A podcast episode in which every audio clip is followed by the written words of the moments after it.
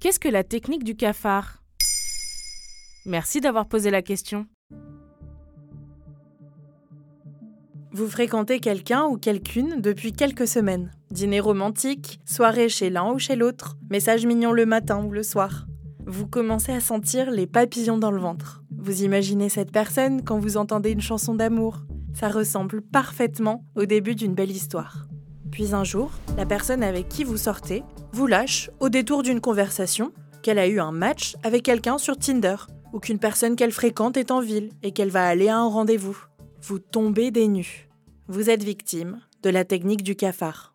Et c'est quoi? Évidemment, vous l'aurez compris, ce n'est pas très positif. À l'origine, ça vient de l'anglais cockroach, cafard. C'est le site de coaching en séduction Ask Men qui a mis un mot sur cette tendance, le roaching. C'est un comportement amoureux qui intervient très tôt dans une relation, dans la phase de séduction, ou bien les prémices de l'histoire.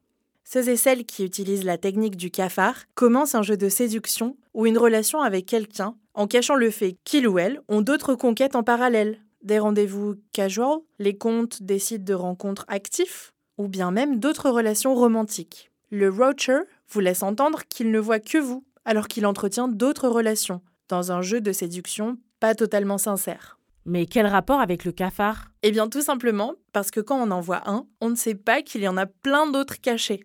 Tout se passe à merveille et vous pensez être l'unique à ses yeux jusqu'au jour où on se rend compte qu'on n'est pas seul. On vous annonce souvent la nouvelle de façon nonchalante. Ou pire, on peut retourner la situation en disant Mais nous n'avions jamais dit que notre relation était exclusive. Ou bien on peut vous dire Toi aussi, tu pouvais voir d'autres personnes. Pire, le roacher peut invoquer le polyamour pour justifier son comportement. Rappelons que le polyamour est un mode de vie qui repose sur une communication ouverte et honnête entre les partenaires dans le cadre d'une non-monogamie consensuelle.